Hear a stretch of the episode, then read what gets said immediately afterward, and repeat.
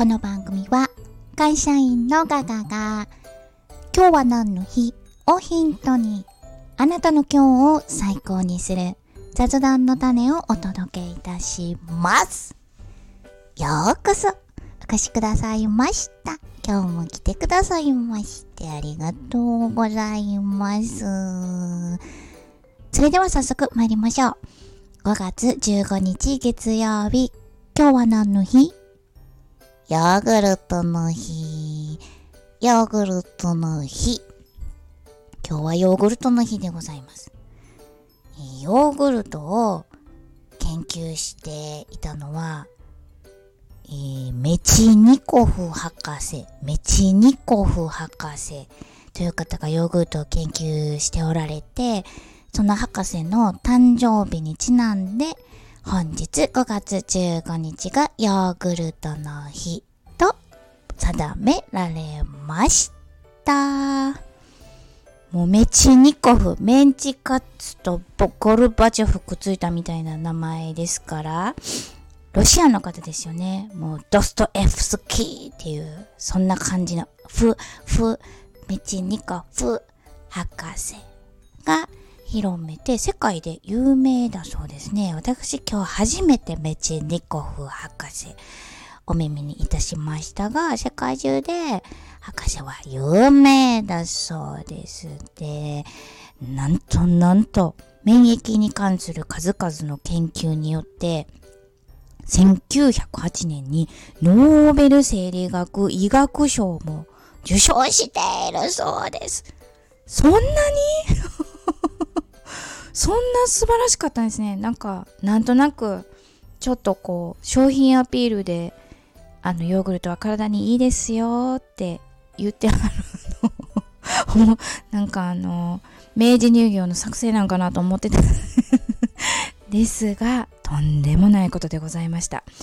免疫学者メチニコフ博士によってその、えー、免疫力老化防止便秘肌トラブルの改善などがもう1800年に、えー、間違えました。1908年にもう100年以上前。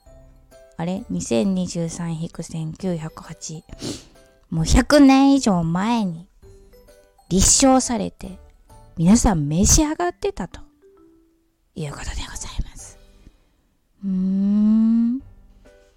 まあその、ヨーグルトはまあ体にいいっていうことでご存知だと思うんですけど、どのぐらい食べてはるんやろ。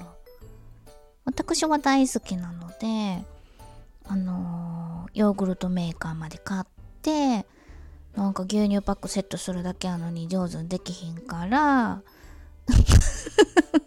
ヨーグルトメーカーを実家に押し付けてきたっていう歴史が あるんですが、なんていうか、なんなんか男子牛乳苦手やからヨーグルトもっとハードル高くって無理じゃないの？とか思ってしまうんですけどどうなんですかね。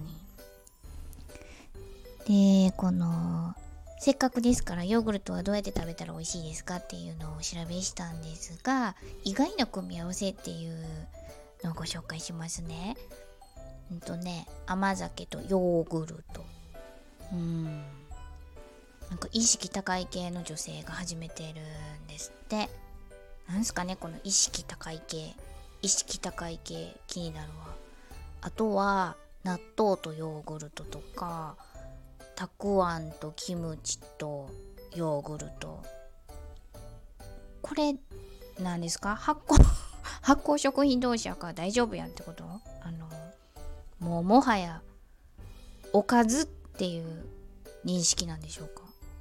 まあねなんか鶏肉とかもヨーグルトにつけてお料理するからあのその観点から言うと恐ろしくはないですけど美味しいかなって言われたらちょっと挑戦したくないな挑戦はしたくないな。で変わり種でマシュマロとヨーグルトが美味しいっていうのが載っててこれ一晩つけたらなんかできるそうなんでマシュマロはちょっとやってみようかなっていう好奇心はありますね。私の一番のおすすめヨーグルトが好きな私のおすすめといたしましてはうんとね簡単クリームチーズケーキっていう名前を私だけがつけてるんですが作りやすいのはキーウイキーウイでしたっけ？キーウイのクリームチーズあのカットタイプ 6P とかで売ってるあのカットしてあるの1個と蜂蜜かけてその上にプレーンヨーグルトをかける。でとクリームチーズは常温にしてほしいんです。常温にしとくとにゅめってこう柔らかくなってるのでそこをこうスプーンで崩しながら一緒に口に入れるとクリクリームチーズちゃうわあのなんだっけレアチーズケーキっぽくなるのでおすすめです。これ意識高い系でいかれへんかな。甘酒よりあかんかな。クリームチーズカルシウムで蜂蜜は低 GI もうトレイルランナーに欠かせない蜂蜜ですよ。もうしんどなってきたらあの蜂蜜のままバーってラッパ飲みする。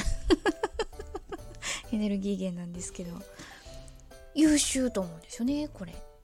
でこの前この前のあの高梨さんのクリームチーズどうなったんですかって。